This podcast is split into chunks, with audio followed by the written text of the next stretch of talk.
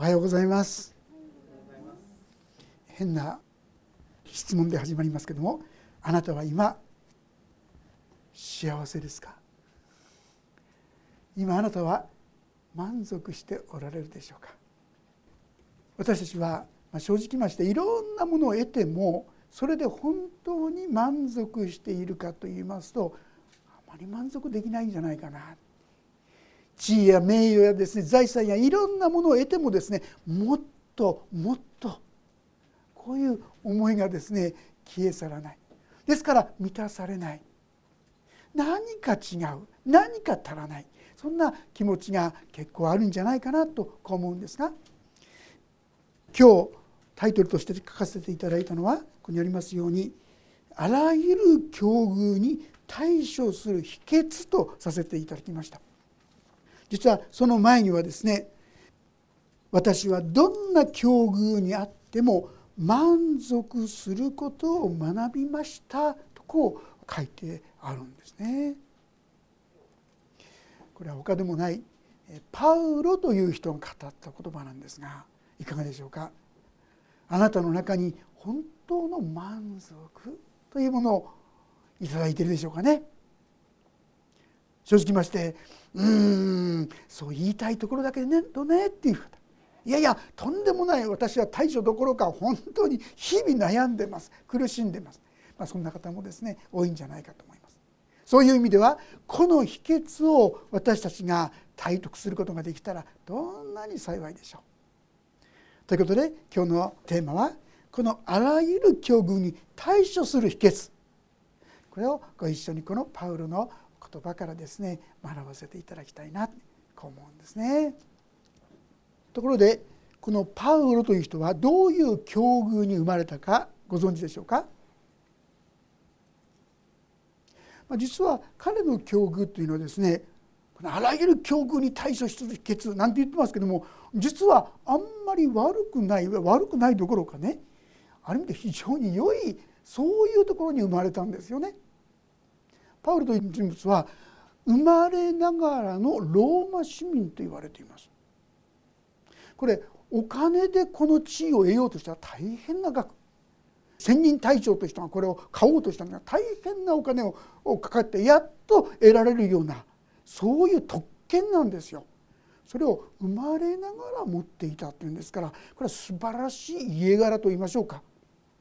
そういう人物ですしそれだけではなくて彼は非常に鋭いこの才能といいましょうかロマ書などなどを読んでもですね非常に論理の通ったですねそういう話ができるそういう人いろんな意味で恵まれた人ということができると思います。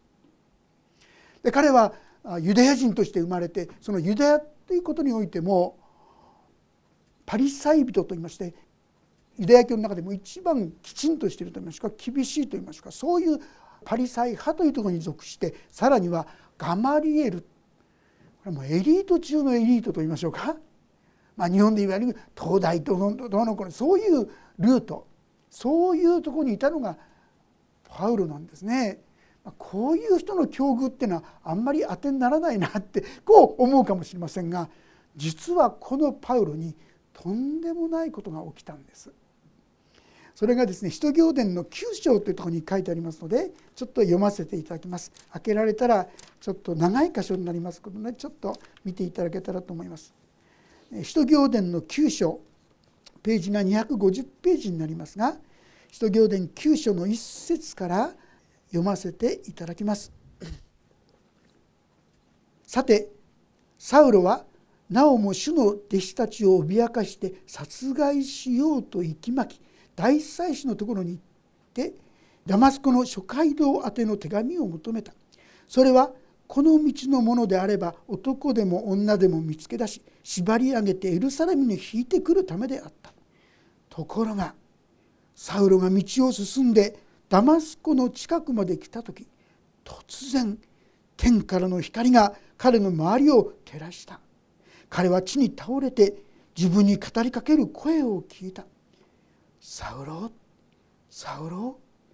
なぜ私を迫害するのか？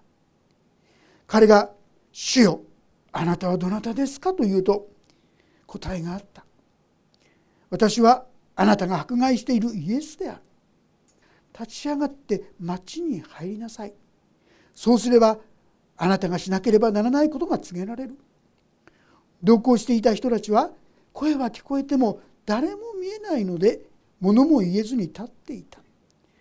サウロは地面から立ち上がった。しかし目を開けていたものの何も見えなかった。そこで人々は彼の手を引いてダマスコに連れて行った。彼は3日間目が見えず食べることも飲むこともしなかった。さてダマスコにアナニアという名の弟子がいた。主が幻の中でアナニアよと言われたので彼は主よここにおります。と答えた。すると主はこう言われた。立ってまっすぐと呼ばれる通りに行きユダの家にいるサウロという名のタルソ人を訪ねなさい。彼はそこで祈っています。彼は幻の中でアナニアという名の人が入ってきて自分の上に手を置き再び見えるようにしてくれるのを見たのです。しかしアナニアは答えた「主よ私は多くの人たちからこの人がエルサレムであなたの生徒たちにどんなにひどいことをしたかを聞きました。彼はここでもあなたの名呼ぶ者たちを皆捕獲する権限を最主張たちから与えられています。しかし主はアナニアに言われた。行きなさい。あの人は私の名を違法人王たちイスラエルの子らの前に運ぶ私の選びの器です。彼が私の名のためにどんなに苦しまなければならないかを私は彼に示します。そこでアナニアは出かけて行ってその家に入りサウロの上に手を置いていった。兄弟サウロ。あなたが来る途中であなたに現れた主イエスが私を使わされました。あなたが再び見えるようになり精霊に満たされるためです。すると直ちにサウロの目から鱗のようなものが落ちて目が見えるようになった。そこで彼は立ち上がってバプテスマを受け食事をして元気になった。サウロは数日の間ダマスコの弟子たちと共にいて直ちに諸街道で「この方こそ神の子です」とイエスのことを述べ伝え始めた。彼はクリスチャンたちを激しく迫害した牢屋にぶち込んだりですね。あのステパノという主のしもべがですね殉教する時にもそれに賛同してその一役を担ったそういう人物だったクリスチャンたちにとっては非常に恐ろしい人物。ところが彼によみがえりの主が直接出会ってくださったというんですね。もうまばゆいばかりの光。太陽よりももっと強烈な光がバーと彼に照ったと書いてありますね。するともはや彼はですね目が見えなくなってしまった。どこに行くにも手を引いてもらわなければどこに行くことができない。今までですね何でもかんでも自分ができてきた能力のあった彼が何にもできない惨めな弱いそんな存在になってしまいました。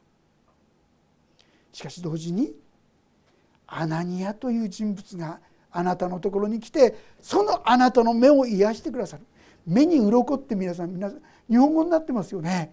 実はここから来てるんですよ。聖書のこの言葉が目から鱗っていう言葉の元になってるんですよ。まさしく目から鱗のようなものが落ちてパウロは再び目が見えるようになった。とこういうことですね。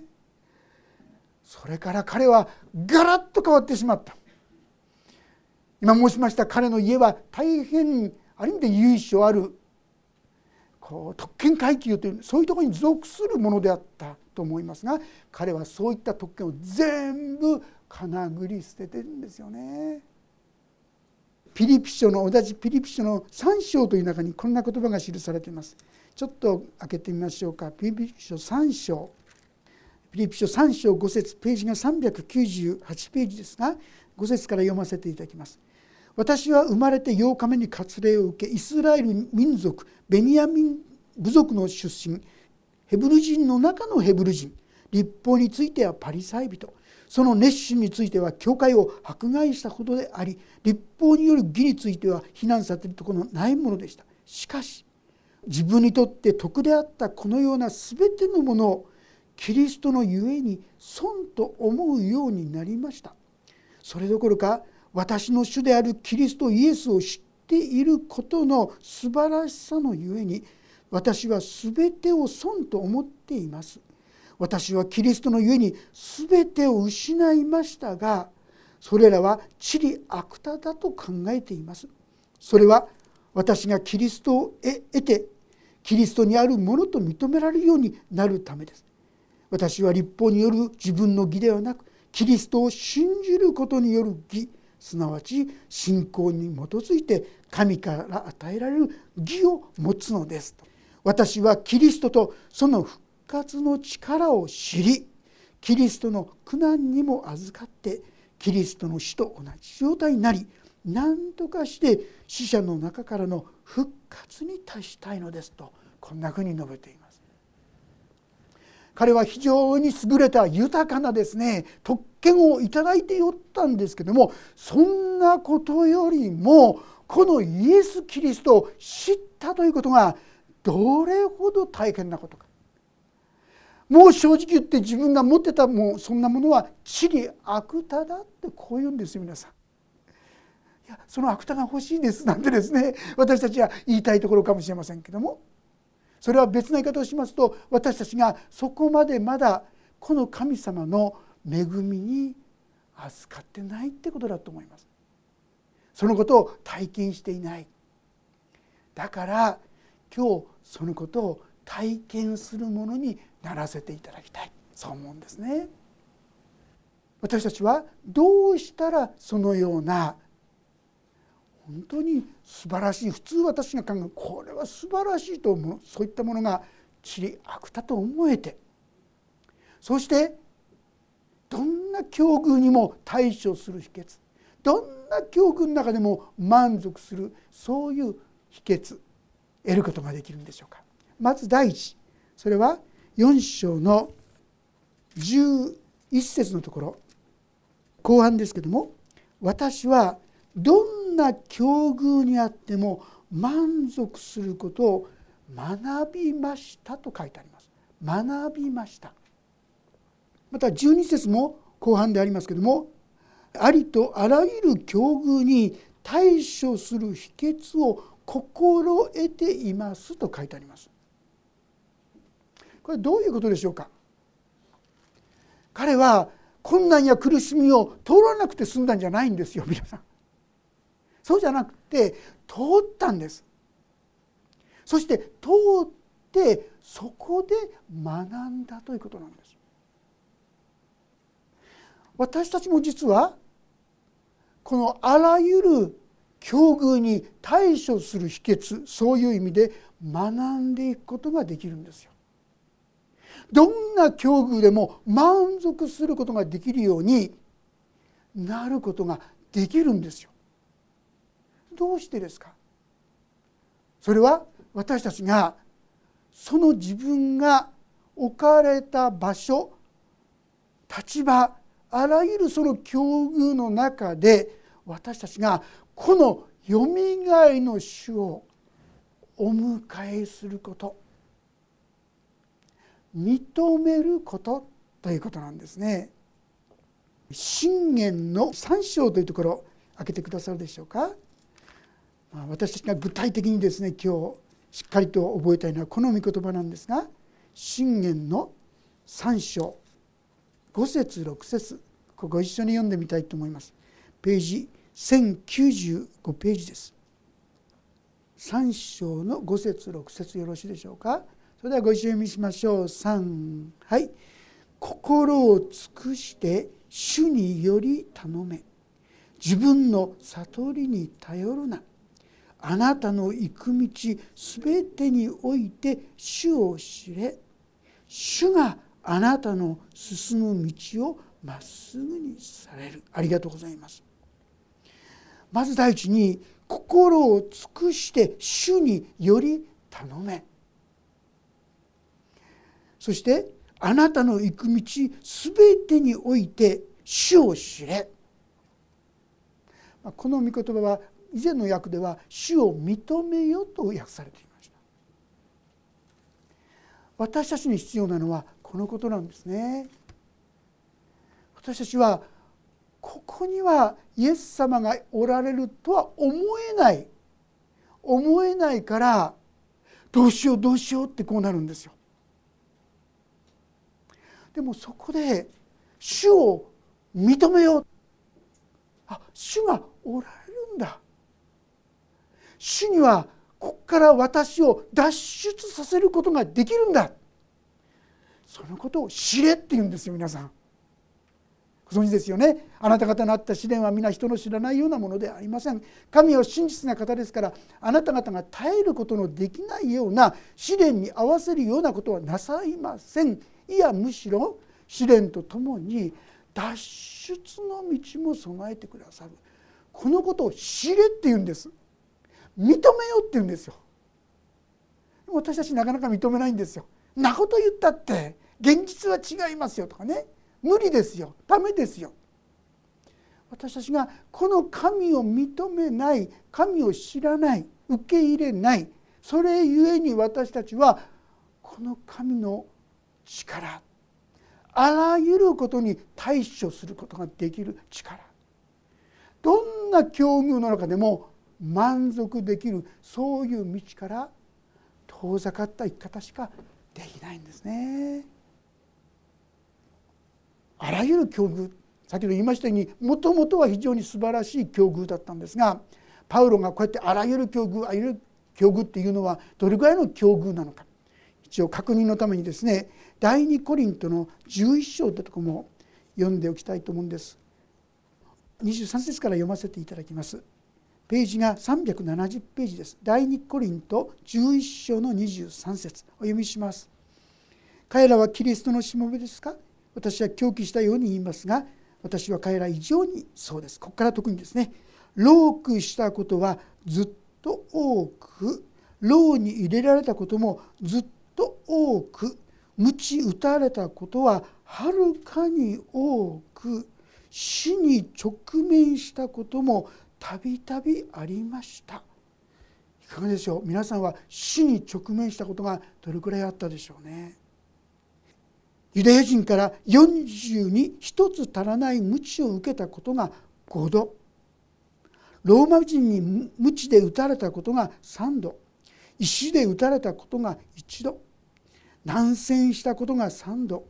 一昼や海上を漂ったこともあります。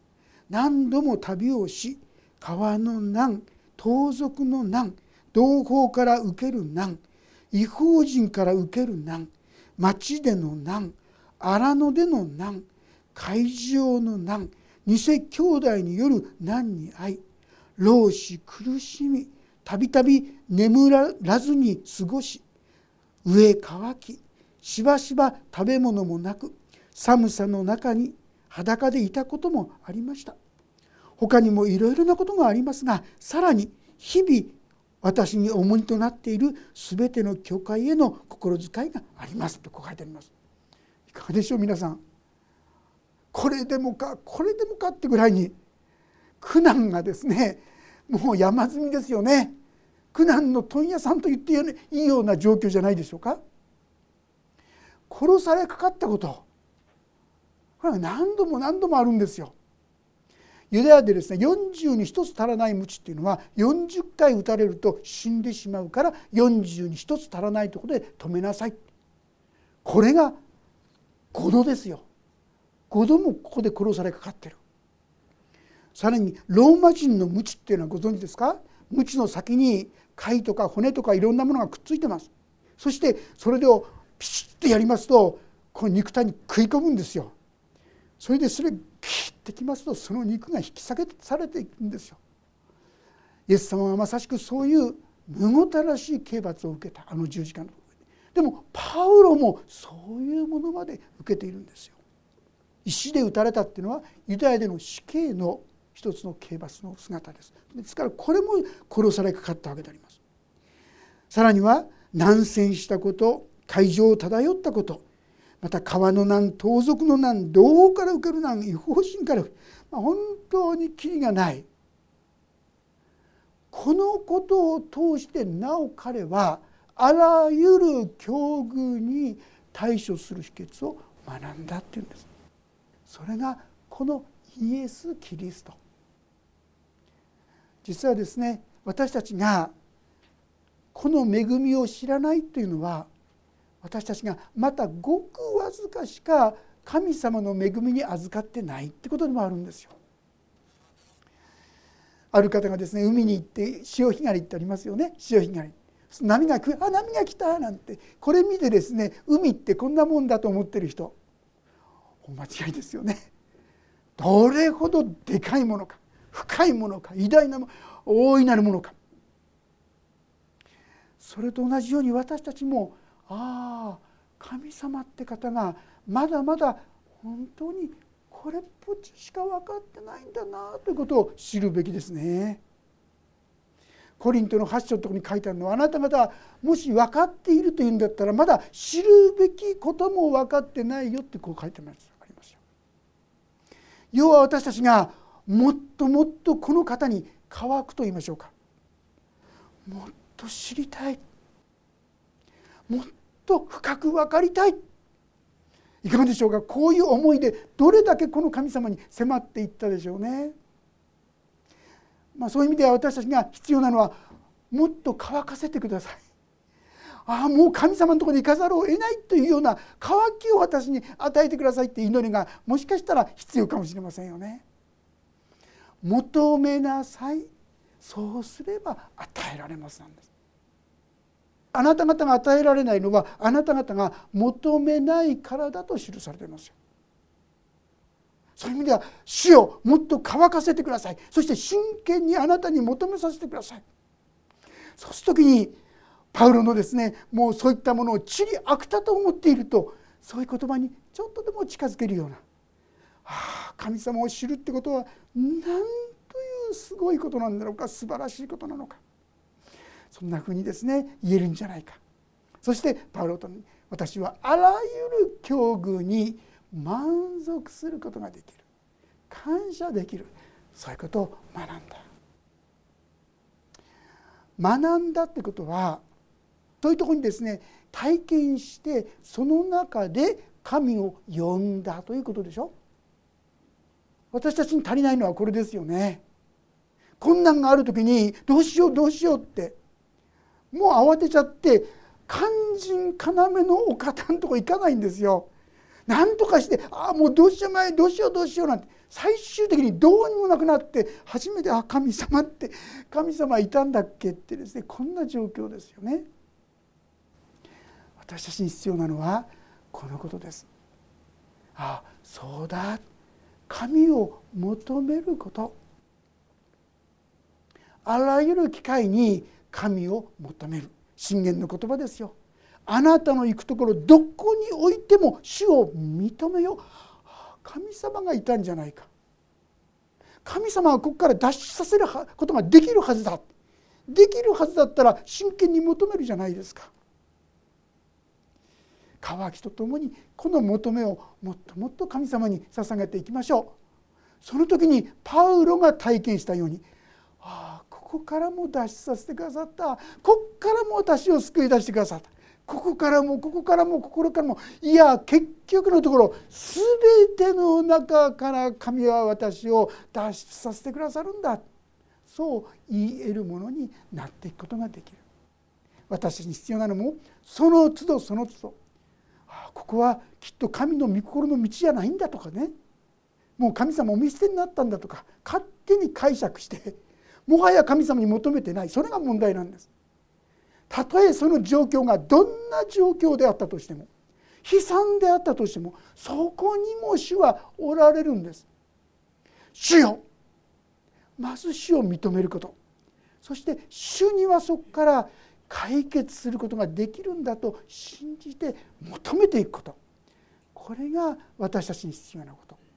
もしあなたがそのように求め続けていくなら必ずああ脱出させてくださったとその体験が後についていくとそう思いますね。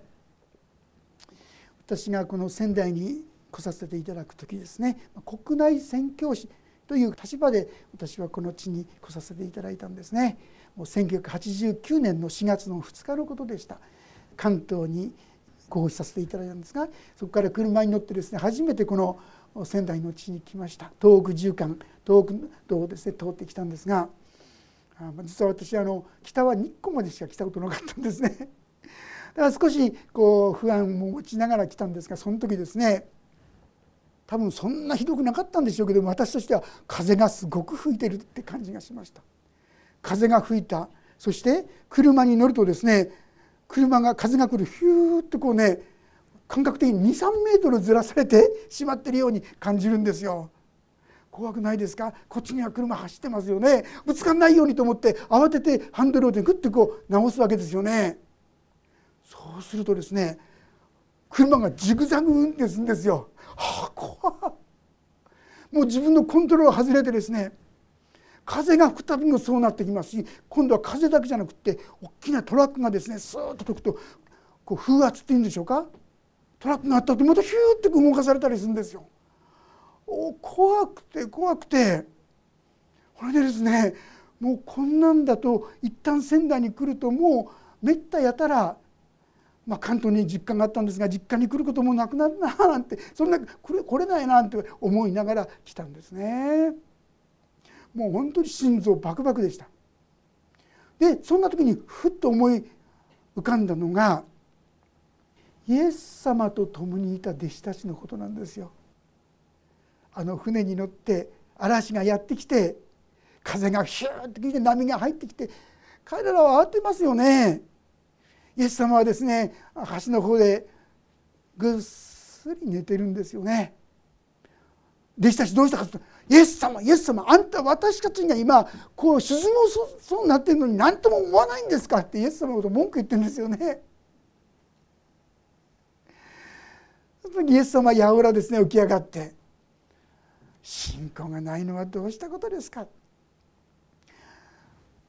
風に向かって風よ沈まれ山よ波よ沈まれしたら一気に弟子たちはどなたがこの船に乗っておられたかってことをもう忘れちゃってたんですよね。頭ではイエス様がいるこの方は神だと知っておったと思うんですがこの方に本当に頼ろうとは思わなかったですから不安で不安で心配でどうしようどうしようともうパニックになってたわけです。でちょうど今の私はその状態だなって気づかされたんですね。そして車と船ね形は違いますが同じだなと思ったんです。でこの車の中にもイエス様はいてくださるんだ。イエス様を信じる私たちと共にいてくださるんだからイエス様もこの車の中にいるんだと思ったらちょっと気持ちが安心し始めました。そしたらですねどうなったかと言いますと風がヒューッと吹いてきて動かされますとあでも一緒だからと思って慌てないんです。慌てなかったら動かされたまんまずっとまっすぐ行くんですよね。私の車が動かされたら隣の車も動かされてるわけですから。ですからそうすれば何の心配もない。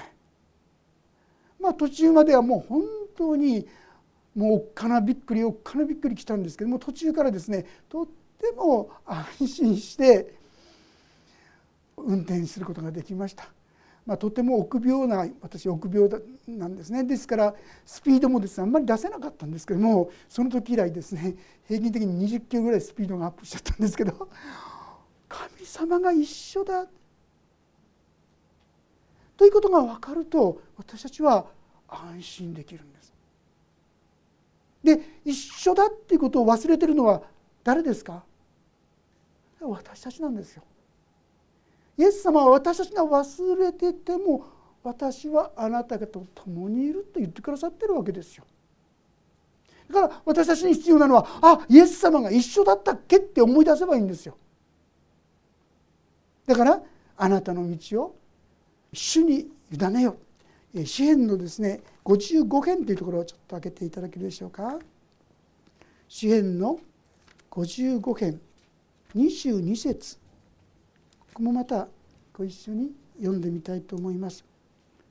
支援の55編の22節。ページ989ページになります。55編22節3はい。あなたの重荷を主に委ねよ。主があなたを支えてくださる。主は決して正しいものが揺るがされるようにはなさらない。この正しいものというのは神に信頼する者神を信じる者ということです。イエス・キリストを自分の罪のための救い主として信じる者そういうものはあなたの重荷を主に委ねよ主があなたを支えてくださる。主は正しいものが揺るがされるようにはなさらないとこう言ってくださってる。要はこの方にお委ねすればいいんだな。主を思い起こしてそしてこの方に委ねればいい、まあ、このことの意味はですねイエス様の中に自分を入れちゃう。イエス様に入っちゃうってこういう意味なんですよ。もうイエス様の中に私全部お任せしちゃったらばイエス様がまっすぐにしてくださるんですよ。まあ、皆さんがよく覚えている言葉としてはペテロの手紙5章の7節。ここもちょっと開けておきたいと思いますがペテロの手紙の5章の7節。覚えられたらその言葉をいつもですね思い起こしてくださったらと思いますのでペテロの手紙の第一5章7節。ここもまたご一緒に読んでみましょう。471ページです。それでは読みしましょう。3はい。あなた方の思い煩いを一切神に委ねなさい。神があなた方のことを心配してくださるからです。ありがとうございます。あなた方の思い煩いを心配をどうしようどうしようと思う事柄を一切合切助けてください。イエス様あなたにお任せしますって。こう祈ればよろしいんですがある方言います。いやそのお委ねしますができないんですよねお委ねしたつもりでもお委ねできないんですよあの私にはって言うんですがご心配なくなきようにその委ねることができないご自分を委ねたらいいんですよ。私は委ねることもできないんです助けてくださいでいいんですよ。こんなふうに祈り続けていくといつの間にか思い煩ったことがいつしか自分から離れていくというと経験する人は結構いますよ。委ねられない自分を委ねるんですね。そういうものでもダメだとは神様は言わないんです。委ねられない分かってるよって神様は言ってくださるんです。そうするといつの間にか私の中に平安がやってくるさああなたの出会うあらゆる災いあらゆる困難の中でいつもこのことをなさったらいいんですよ。そうするとこの問題の時にも通り越させてくださったあこの時にも神様は助けてくださったこういうことがだんだんだんだん増えてくるんです。パウロも実は同じなんですよ。学んだって書いてありますからだんだんだんだんそれを積み重ねていくうちにああ本当にあらゆる境遇にと彼は言えるようになったんですよ。最初は一つのことだったかもしれない二つのことだったかもしれない私たちと同じなんです。でも積み重ねるうちにどんな時でも神様は私をそこから救い出してくださると言えるようになってくる。私たちも是非ともそう言えるものとなりたいですね。そのためには皆さんが出会う困難のところでとにかく神様って呼ぶことですよね。神を認めることですよね。私がいつもですね、えー、やってるのはとにかく良くても悪くても何でもかんでもですね何かが起こると神様感謝しますってそのことを祈るんですよ。嫌なことでもどうして？その嫌なことの中にも神様がおられるじゃないですか。自分にとってはがっかりだし悲しいしでも神様はそれをご存知ですよ。神様が知らないことなんか一つもないですよ。そればかりじゃなくて神はロマ書8章28節に神は全てのことを働かせて益としてくださると書いてあります。良いことにしてくださるって言うんですよ。だからそのことを受け取って良いことにしてくれるんだからとにかく前もって感謝します。今こういう問題が起きてますけども今この問題を感謝しますって。こうしますとこういう祈りが皆さんから出てきたらその瞬間に神を認めてるんですよ。そうじゃないですか？感謝しますって祈ったことは神を認めてる。まだできるかできないかそこまで信じきれないんだけどいいんですよ。まず神を認めてることですから。そしてそこに一切を委ねる。これができないんですよ神様。でも委ねることができない私を委ねます。これなら皆さんもできるでしょ？それでいいんです。委ねることができない私をあなたに委ねます。何とかしてくださいよこの委ねられないかたくなな私よってこういうことですよ。それことを面倒見てくださるのも神様なんです。そうする時に私たちも一歩一歩さまざまな問題の中でそれを乗り越えさせてくださるという恵み祝福に預かる。これを何度も何度も繰り返していく時に私たちもパウロと同じようにあらゆる境遇の中で満足することができるしあらゆる境遇の中で対処することができる。自分がじゃないんですよ。自分に知恵がなくていいんです。自分には力がなくていいんです。神様が何とかしてくださった。このことをどうぞどうぞたくさんたくさん経験を積んでください。その時にパウロと同じように本当にそうでした。私もそうでした。これは私たち自身を励ましましょうしまた周りの方々をも励ますことができますね。共にこの対処を作る秘訣もう分かったんですから是非始めてください。もうこんなところにこんなひどいところに。まずその中にも神がいるって認めましょう。一番の方はそれを感謝しますと祈っちゃうこともいいと思いますね。そしてできるならばそれを乗り越えさせてくださる神様にお委ねする。お任せする。お任せできないならお任せできない私を委ねますとこう祈る。そうするうちにああ本当に超えさせてくださった。こんな経験を私たちももっともっと積み重ねてパウロと同じように言えるものとならせていただきたいと思います。お祈りをいたします。天の神様あなたが私たちにあらゆる境遇あらゆる試練あらゆる困難の中でそれを乗り越える対処するその道があることを教えられてありがとうございます。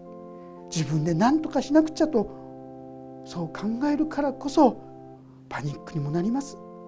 でもそのことを本当にそのまんま主にお委ねするものとならせてください。そして神様が確かに乗り越えさせてくださったという経験をどうか一つでも二つでも豊かに豊かに味わっていくお一人一人とならせてください。そして確かに主はあらゆる境遇に対処する秘訣。それを教えてくださったと言える我らとさせてくださるようにお願いします。御手に委ねます。イエス様の名前によって祈ります。アーメン。もうしばらくそれぞれに悩みや問題を主に明け渡す委ねるそんな祈りをお捧げしていきましょう。